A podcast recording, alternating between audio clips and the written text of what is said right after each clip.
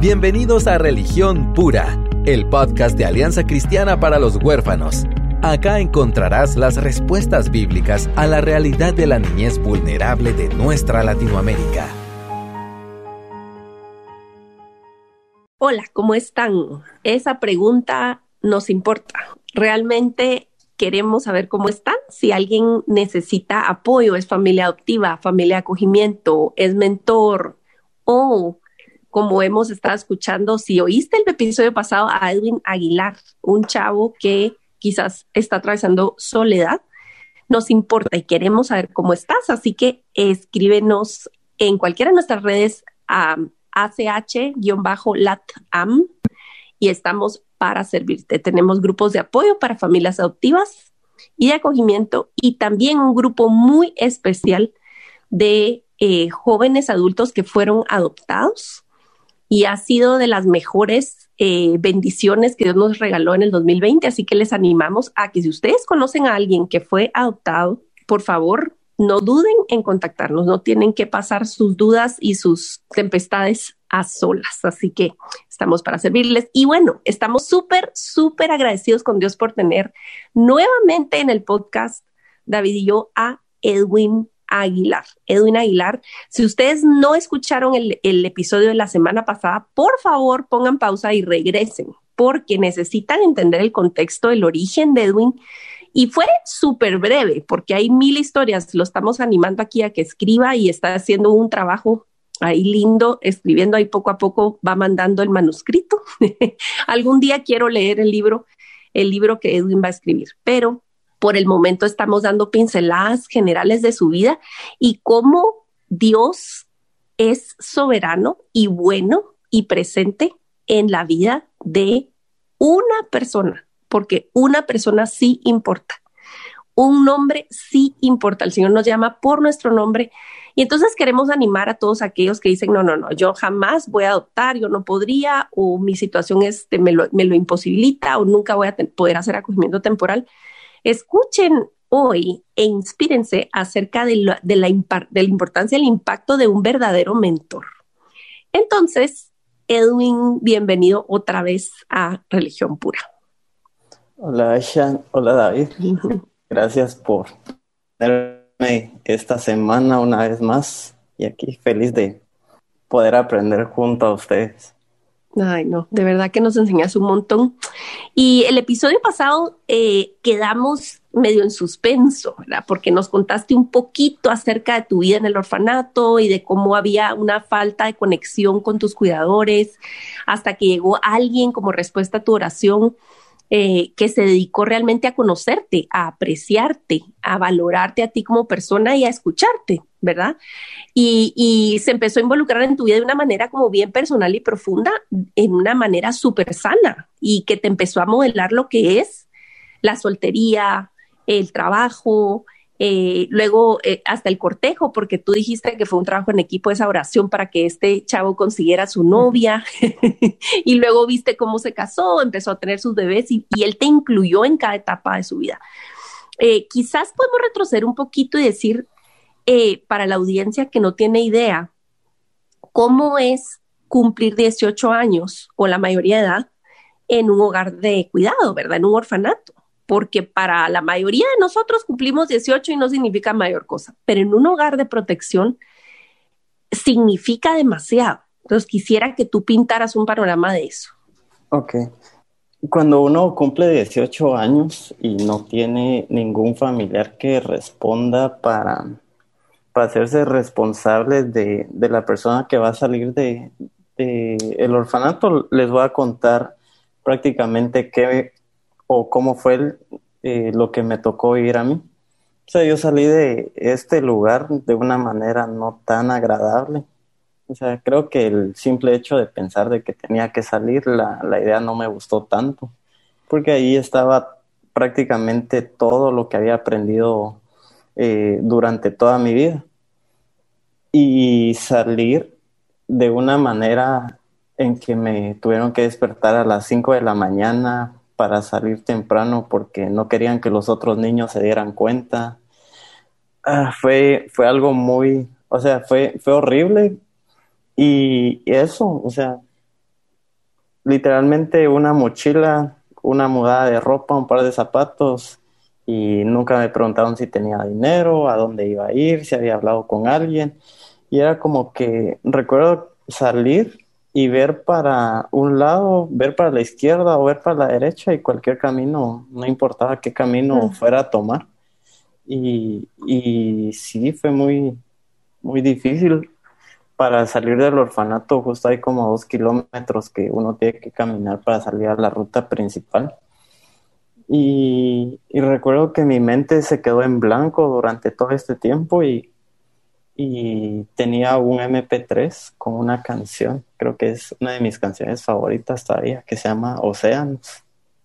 Hmm. que la letra es muy, muy a lo que estaba viviendo, de que no tenía más que confiar en él. Hmm. Y, o sea, que se hiciera lo que, lo que él quisiera, o sea, era una vida literalmente puesta a la disposición de él, o sea, tenía esa opción, o él agarraba y se hacía responsable de mi vida como lo venía haciendo desde hace tiempo, o prácticamente me podría convertir en una persona eh, mala o con un final no, no deseable. Entonces, eh, sí es un poco complicado como que te cae la, como que te cae toda la realidad encima de que creo que es la segunda vez que, que sentís y sabes qué es el significado de, de, que no hay nadie para ti.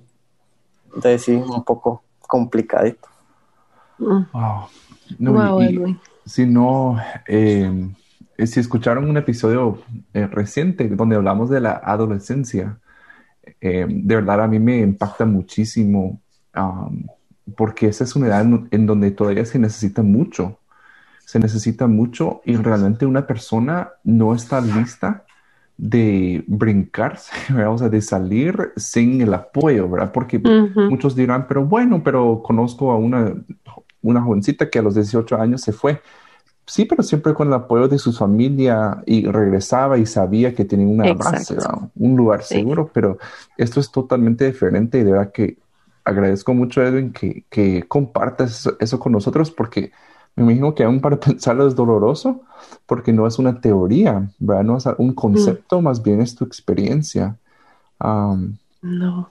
No, y, y, sabes como la falta de raíz, porque que, que, te sintas como que te echaron, ¿verdad? Porque me imagino, o sea, por mucho que mm. te lo hayan adornado, levantarte a las 5 de la mañana, poner tus cositas, una mudada en una mochila y despedirte sin, sin asegurar que haya algo para ti, definitivamente es indiscutible que sentiste otro abandono, pues entonces, mm. en realidad podemos ver ustedes desde, desde cualquier punto de vista la necesidad de alguien, la necesidad de un adulto seguro y como dijo David, a los 18, ¿quién está listo para ser soltado? De hecho, en ninguna etapa de nuestra vida estamos hechos para el desapego, jamás. Mm. Hasta el día de tu boda o el día en que entres a un nuevo trabajo, el día que te nombran jefe, necesitas regresar al hogar, necesitas regresar a tocar base con alguien. Y entonces, ¿cómo pasó eso, eh, Edwin? ¿Cómo, ¿Cómo Dios proveyó esa base para ti? Porque gracias a Dios ahora no salís al camino a ver para dónde agarras cualquier camino, ¿verdad? Dios fue proveyendo y me encanta que podamos hablar de eso. Eh, sí, eh, empecé a vivir con amigos que me dejaban estar en sus casas dos, tres días. Apareció una familia un poco pudiente que había, los había conocido, que habían llevado al orfanato varias veces a dejarnos unas hamburguesas y hablé con ellos y me abrieron las puertas de su casa, pero ellos tenían la idea de que tenerme en su casa iba a ser fácil. Entonces viví con ellos tres meses, más o menos, antes de pasar a vivir a la casa de mi mentor. Pero sí fue una relación un poco chocante porque yo no sabía realmente qué rol cumplía en esa familia. Exacto, no había definición y ni expectativas claras. Entonces, llegar al punto de de que ellos me excluyeran de sus actividades familiares, como, ah, vamos a celebrar el cumpleaños de aquel, pero vos te quedas limpiando. O sea, fue fue difícil, o sea, ahora que lo veo y, que estoy del otro lado es como que a la gran, o sea, eh, Dios si me quiere, porque, bueno, o sea, sí, estuvo un poquito complicado, pero llegar a ese punto de, y, yo recuerdo, o sea, yo tengo bien claro el, el qué fue lo que cambió en mi vida y como que siempre ha sido como que ese, esa, como que la ancla, el ancla de mi, de, mis principios de una oración fiel a Dios. Pero recuerdo que estaba buscando trabajo y esta familia me decía, pero anda a buscar trabajo. Y metía papelería en todos lados. En la sociedad tuve mucha discriminación por lo mismo. Eh, creo que lo conté en algún momento que fui a, a pedir trabajo y la gente se sentía ofendida porque yo no, no era capaz de poder llenar una hoja con información familiar, me hacían preguntas absurdas de ¿y usted nació de un marciano o qué? que no, no puede llenar esta información. O sea, si yo creía que viviendo dentro de un orfanato había sufrido, creo que la aceptación de la sociedad fue un poquito más dolorosa para mí. Pero eh, recuerdo que un día venía de una entrevista de trabajo y necesitaba dos quetzales para agarrar el bus y solo tenía uno. Solo tenía un quetzal. Y estaba en la parada de, y eran como ocho kilómetros para poder llegar a la casa donde me estaba quedando. Y le digo al, al ayudante de la camioneta, le digo, vos solo tengo un quetzal, haceme la pala. O sea, que es como que haceme el favor aquí en Guatemala. le digo, haceme el favor. Y me dicen, no, o sea, si no tienes dos quetzales, eh, no te puedo llevar. Y empecé a caminar. Y dije, bueno, de llegar tengo. Y empecé a caminar y recuerdo que, que al principio fue como quejarme de, o sea, somos hijos de un Dios rico, pero no me puedo dar un quetzal para, para poder evitar que caminara tanto tiempo. Y empezó a llover.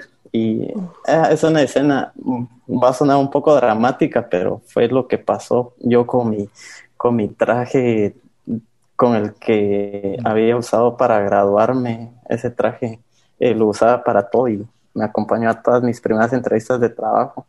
Y con, mojado, caminando. Y recuerdo que cuando faltaban como dos kilómetros le dije, o sea, no, no me puedo quejar con vos porque, o sea, vos sos el que tenés el control de todo. Y le digo, mira, y, y quiero, y quiero que lo, lo sintas, que lo estoy diciendo sincero porque, o sea, realmente no tengo nada. Y le dije, si mi vida te sirve con este quetzal, pues aquí está y si me lo quieres quitar, igual. O sea, quiero que mi vida sea sea lo que vos querás con este o sin este quetzal. Mano, hacete responsable de mi vida, por favor. Y recuerdo que e, esa oración y, llorar y caminar un montón hasta llegar a la casa y llegar a la casa y que nadie me esperara, no cené, y al día siguiente recibí la llamada de mi mentor y me dice, mira, ya regresé de los estados, ya estoy en Guate, ¿cuándo te voy a traer? Mm. Mm. Y fue como mm. que mi salvavidas en ese momento. Ay, sentí alivio ahorita, solo, solo tu narración y esa llamada, no me imagino tú de recibir esa llamada por fin. O sea, que él estaba en esta, yo estaba pensando, ¿dónde está el mentor en toda esta historia? Pero él no estaba en Guate se había ido a vivir a los estados por tres meses porque estaba recién casado. Mm. Y entonces fue eso. O sea, por eso no pasé a vivir con él desde, desde un principio. Pero sí, y ahí empezó todo. Creo que es esa parte dura de, si se le puede llamar así, de, la vida que me tocó vivir, eh, va muy como que no, lo podría disfrutar, no podría disfrutar estos momentos de, alegría sin esa parte de dolor. Sí. No, y también solo para dar un poco de contexto, un quetzal es equivalente a 13 centavos de dólar, ¿verdad? O sea, en, Guatemala. Entonces es una, es una moneda. Y wow, qué, qué fuerte. O sea, que comparaste incluso como que tu valor como persona, o sea, decir como Dios, yo tengo este quetzal y Dios quiso el quetzal, o sea, él, él recibió lo que llevabas en la mano, ¿verdad? Pero tampoco eh, él te permitió saltó, saltar, perdón, los momentos difíciles, ¿verdad? Que ahora puedes contar como testimonio para el beneficio de nosotros. Yo quiero, yo quiero eh, justo, o sea, el hecho de que, de que Dios orquestara que tu salida del hogar fuera cuando tu mentor estaba fuera, era imposible la transición suave. O sea, él, él, él te empujó a vivir el abandono otra vez. O sea, a, verte en la calle con tu mochila sin despedida, sin nada. Y luego estas historias tan duras y este recibimiento que realmente, señores, perdón, pero ahí se transparenta la motivación del corazón y hay gente que llega a hacer caridad, no misericordia, que son diferentes. Eh, una limosna de tu tiempo, una limosna de tu atención, una limosna de tu, de tu dinero, es diferente a ofrecer tu vida para ser vulnerable abrir tu casa y tu corazón. O sea, esta familia que te recibió, gracias a Dios porque te recibió, o sea, no pasaste la noche en la calle, pero no fuiste bienvenido como parte de la familia, como en la escritura se nos pinta que deberíamos de vivir en un, es un estándar normal, no es extraordinario para los cristianos. Todo lo que tenemos es de Dios y es para abrirnos y para ser hogar de alguien más. Por eso la palabra de Dios ha prometido que en la familia de Dios no hay estériles y no hay solitarios. Y no es porque Él use una varita mágica, es porque usa su cuerpo unos a otros. Entonces, eh, realmente, y eso lastimosamente no es una historia extraordinaria. Si estaban llegando al hogar a dar hamburguesas y lo que sea, pues qué bueno, gloria a Dios, lo usó Él de alguna manera pero se transparenta que siempre hay esa actitud que dice David de ellos y nosotros. Hay pobrecitos, o sea, vengo en, plan de Salvador, ¿verdad? es decir, no estoy viendo que somos exactamente lo mismo, ¿verdad? Y somos esa, ficha, esa moneda de Aquetzal, todos, y ni siquiera de Aquetzal, ¿verdad? Somos de un centavo, de nada.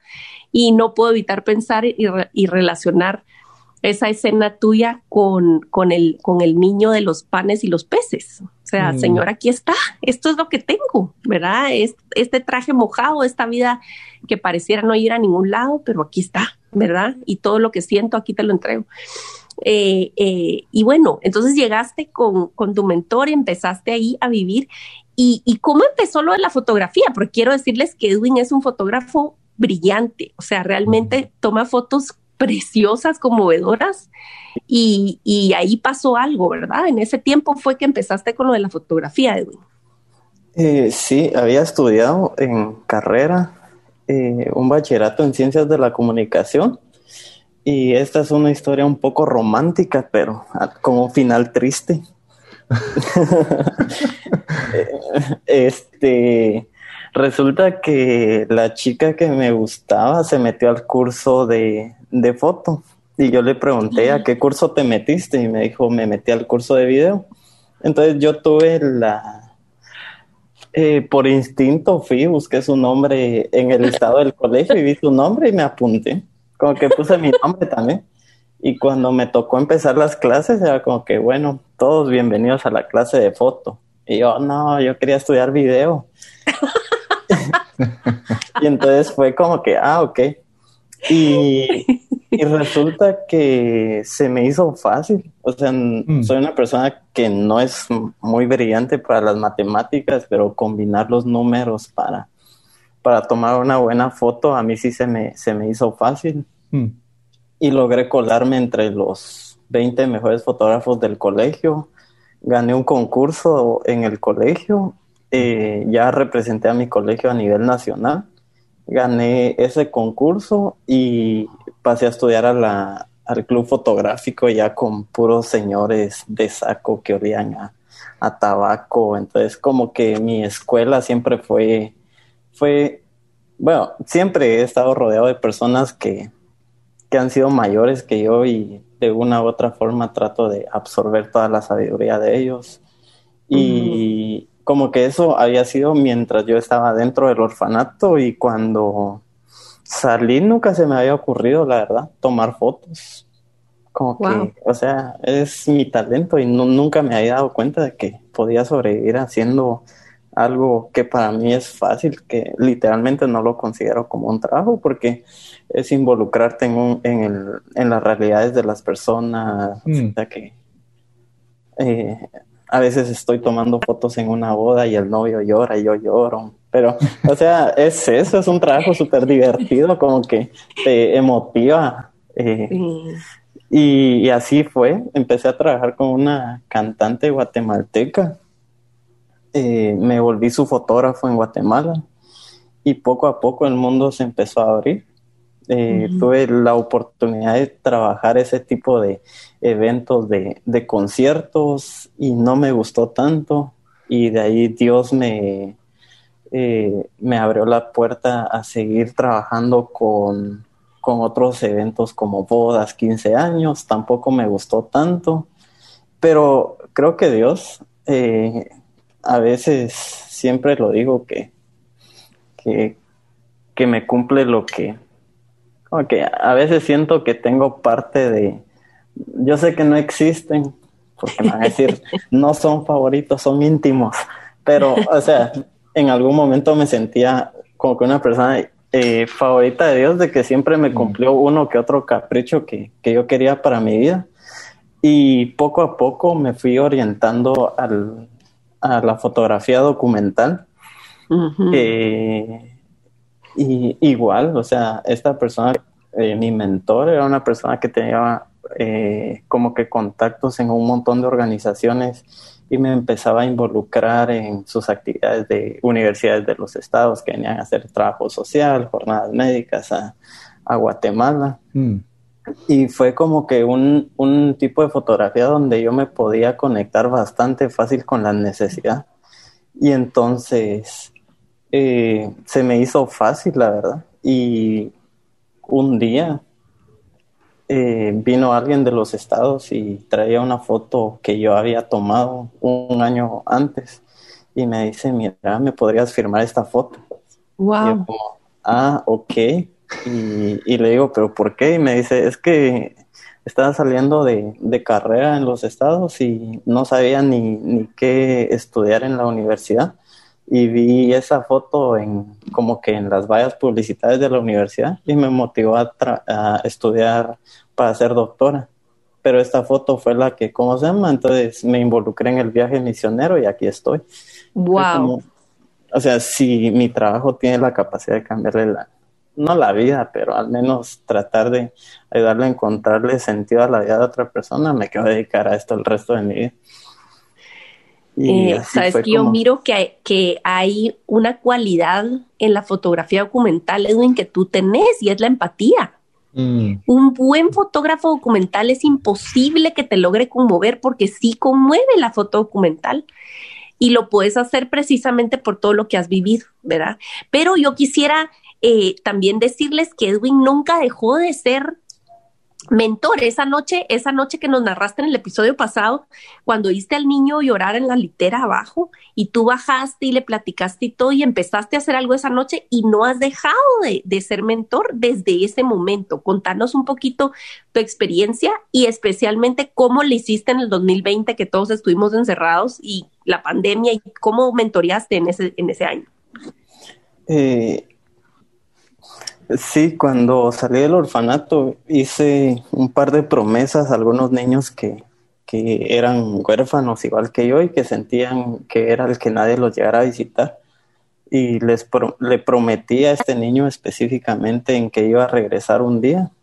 Mm. Y creo que por este niño experimenté el primer milagro personal. Mm. Pero este, lo regresé a visitar y poco a poco los niños se iban uniendo. Al final me quedé con un grupo de, de ocho niños a los cuales nadie los iba a visitar.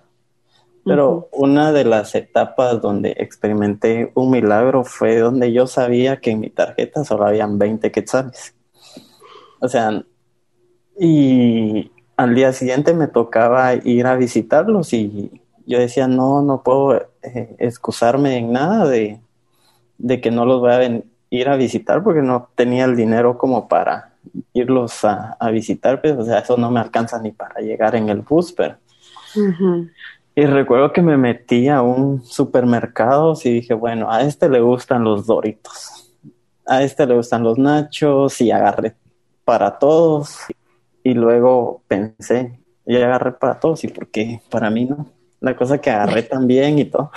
Pero yo sabía que en mi tarjeta habían 20 quetzales. Y pasé mi tarjeta y la cola, no sé por qué siempre pasa eso, pero cada vez que uno no tiene dinero, la cola se hace más larga. como que... Hay testigos. Hay testigos. Y entonces era como que me cobraron y, y pasé mi tarjeta y le decía a Dios, no, no me dejes en esto, no me dejes en esto, vos me metiste en esto, me sacas de esta, pero yo recuerdo que esa era la constante eh, que, que tenía responsable, le dije. Ajá, o sea, yo solo quise ser obediente a lo que vos creí escuchar de lo que tú querías que yo hiciera. Y de la nada sale la factura. Y yo era, ustedes se imaginan la película de Will Smith en la escena final aplaudiendo. Yo era Will Smith aplaudiendo así eh, genial. en, busca de la felicidad. Creo que sí. Pero pero sí, ha sido una etapa como mentor donde se me ha sido muy fácil involucrarme con la necesidad de, los niños y el poder, eh, bueno, el tratar de cuidar su corazón de la mejor manera. Y con respecto a este 2020 fue una etapa un poquito complicada, pero ahí sí que Dios siempre está un paso adelante de nosotros eh, tengo la fortuna de tener a unas personas un poco especiales en mi vida ahora, que literalmente ellos hicieron responsables de, los niños y los, los llevé un par de veces y tuvieron un montón de buena empatía con ellos y se cayeron bien. Entonces, algo como que literalmente ellos me llamaban cuando, cuando estaban en el orfanato para hacer las actividades y era todo así, virtual como que los saludaba, ¿cómo están? Eh, que les mandamos refa, eh, un par de veces compramos medicinas, lentes para algunos que lo necesitaban, seguimos pagando eh, algunas cosas de su, de su educación de mm. mascarillas, o sea, hemos tratado de hacer lo que podemos con lo que, con lo que Dios nos ha dado. El año pasado nos hicimos eh, como que me, me, tomé la responsabilidad de dar la leche especial para una niña que había llegado en estado de como que de desnutrición. Y solo me dijeron como que mira está esta necesidad no sé si nos pudieras ayudar y era como que sí sí sí puedo y nunca había la niña desnutrida la verdad porque al momento que la pude conocer ya estaba gordita y, ya qué bonito la verdad. Bien nutrida como que qué bonito que o sea, es una satisfacción donde uno puede ver el impacto directo en la vida de, los demás. Bueno, y es que hay que eh, decir, hay que no, hay que contarles que Edwin ahora vive en un, en un centro misionero en el mar Pacífico, Atlántico, Atlántico. Caribe. Es sí, es Caribe, es Caribe. No sé de, de, la costa de Guatemala. Es un lugar preciosísimo y hacen obra comunitaria en todos los alrededores. Y entonces Edwin eh, hacía el esfuerzo de viajar a la capital a ver a sus niños una vez al mes, pero por la pandemia eso tuvo que parar algunos meses y eso es lo que él se refiere de que esta gente que son de su confianza ah, se tomaron la tarea de, no abandonar a los niños para que supieran que siempre estaba el pendiente de ellos, ¿verdad? Entonces eso es algo precioso. Y, y contanos, Edwin, ¿qué es lo que estás haciendo ahora allá en Izabal? Eh, pues mi trabajo acá es prácticamente documentar las diferentes actividades que, tiene eh, Misión El Faro, se llama. Entonces, eh, por ejemplo, el año pasado estuvimos atendiendo las dos tormentas que sí afectaron bastante el área.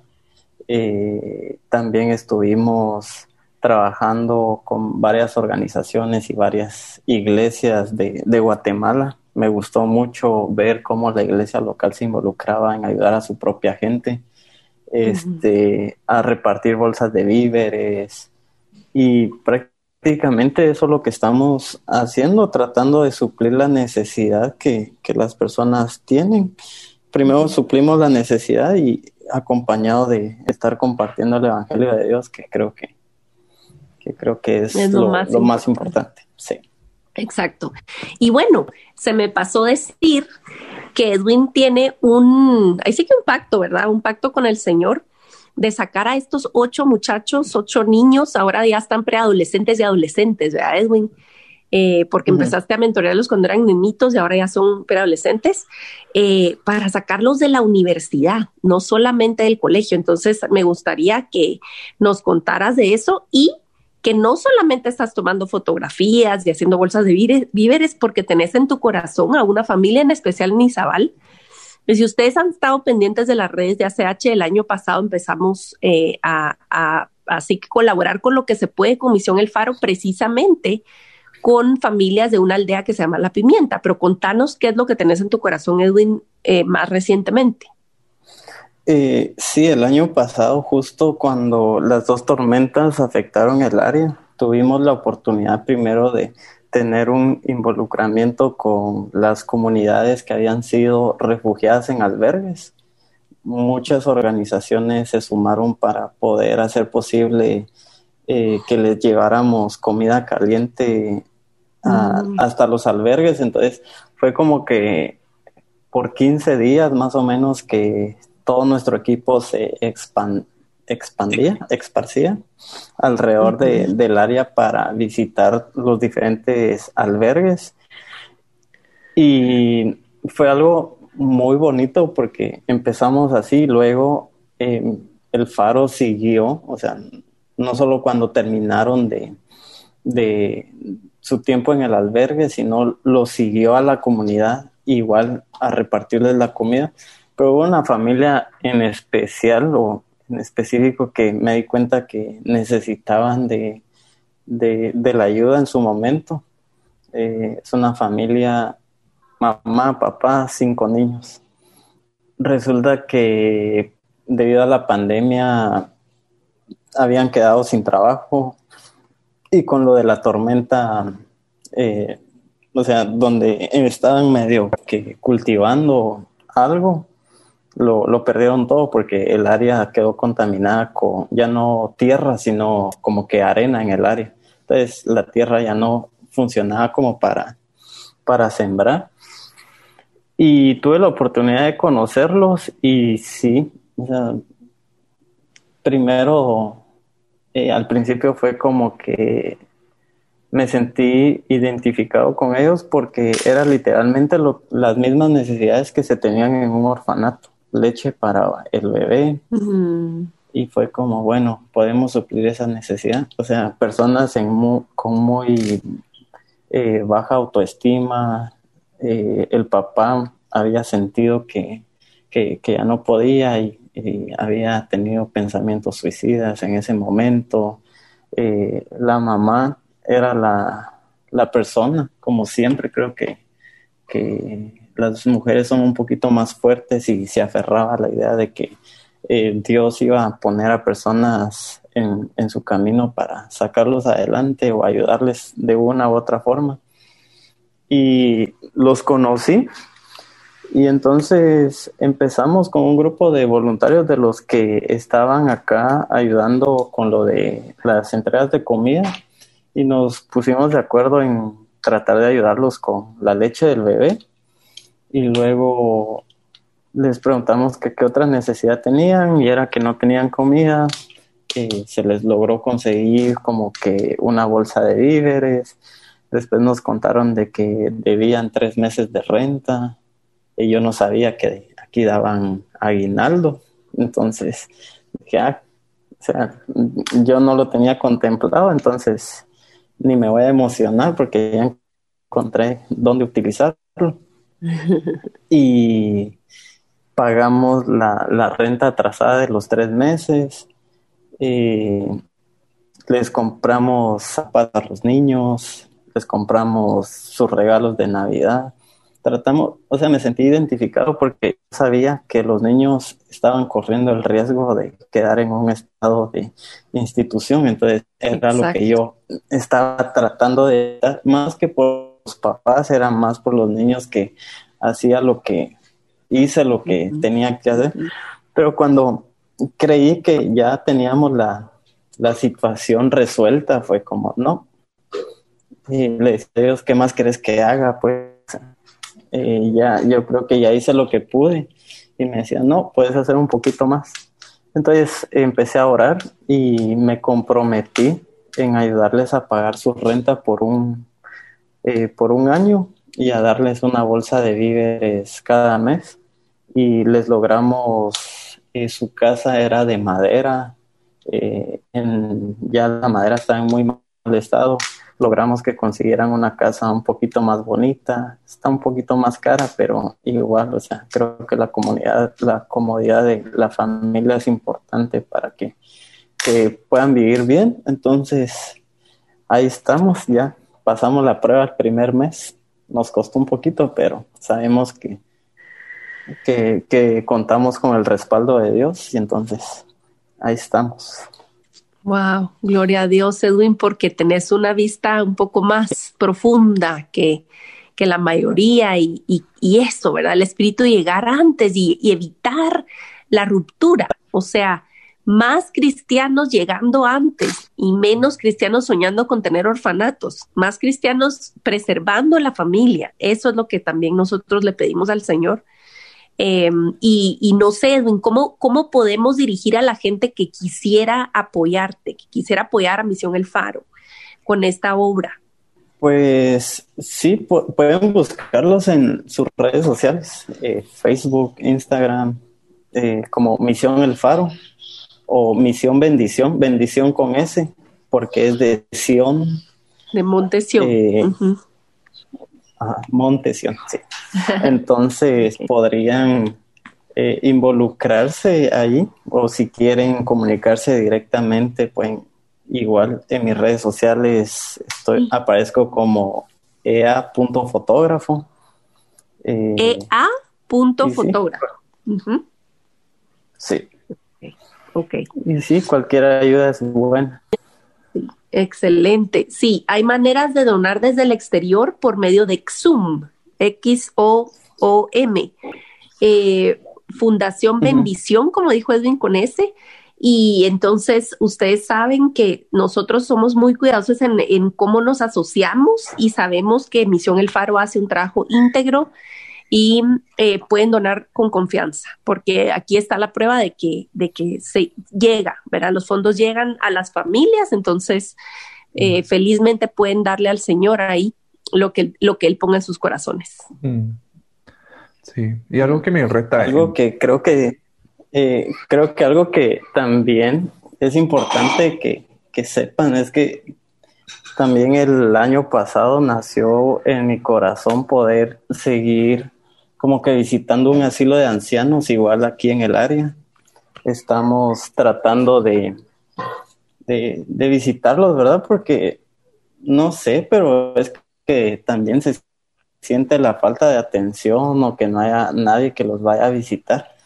Entonces todo nació por unas como que actividades del proyecto Honra que teníamos con River Church y tuvimos ese acercamiento por la pandemia y, y, y luego por el proyecto Honra de ir a tratar de remodelarles algunas cosas, pero igual creímos que no era necesario en su momento, entonces estamos igual haciendo el como que el programa de mentoreo, pero con viejitos. Ah. Los estamos yendo a visitar una vez cada mes. Eh, tratamos de sentarnos con ellos a que nos cuenten eh, cosas de su vida, jugamos lotería, les llevamos una refa es un tipo de mentoreo diferente, pero mm. igual de importante. Y de verdad, a mí me, impacta mucho eso porque ven que la misión de Dios trasciende las divisiones humanas que existen, ¿verdad? O sea, las categorías y de verdad nosotros en ACH tenemos un enfoque especial en los niños, pero la misión que Dios nos ha dado también es para el prójimo, es para el ser humano y obviamente eh, no es de que solo los niños nos vamos a enfocar en ellos porque vemos la necesidad y la respuesta es la misma, es responder, es estar ¿verdad? Entonces también como espero que ustedes que nos estén escuchando hayan sido motivados como yo a tener ese tipo, ese tipo de vida misional, de que estemos viviendo no para nosotros, ¿verdad? Yo creo que es una trampa tan fácil que como cristianos caemos y que estamos viviendo para nosotros, para nuestra familia y hasta cierto punto no es malo, pero de verdad que estemos con nuestros ojos puestos fuera de nuestra casa, viendo a quién podemos ayudar, a quién podemos acoger. A mí puede ser algo muy sencillo. También algo que me encanta que puede ver como un hilo que ha eh, pasado por todas esas conversaciones. No es de que Edwin ganó un millón de dólares y de ahí está viendo a quién reparte. Correcto. Es lo que es hacer lo que se puede con lo que se tiene y donde estás. Exacto, sí. Y con lo que tienes en la mano, ¿verdad? Me, impacta mucho que empezamos hablando de ese quetzal en su mano y Dios como lo ha multiplicado ahora para dar muchos más quetzales a, las demás familias. Y, puedo garantizar que Edwin ha sido el más bendecido en esto, ¿verdad? Em, con lo que Dios te ha dado también, o sea, como una recompensa natural de dar nuestras vidas a los demás. Totalmente. De verdad, eh, qué, satisfactorio compartir tiempo contigo, Edwin. Eh, inspirador simplemente tu, transparencia y tu disposición. O sea, una fe simple, una fe sencilla.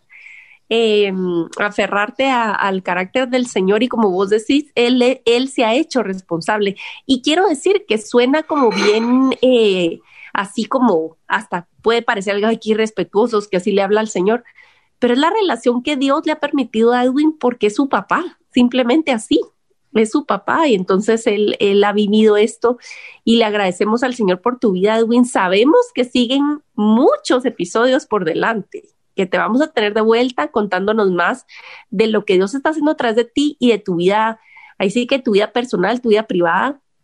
Es extraordinario lo que, lo que sé que Dios está haciendo, así que ah, la verdad alabamos al Señor y te agradecemos por tu tiempo.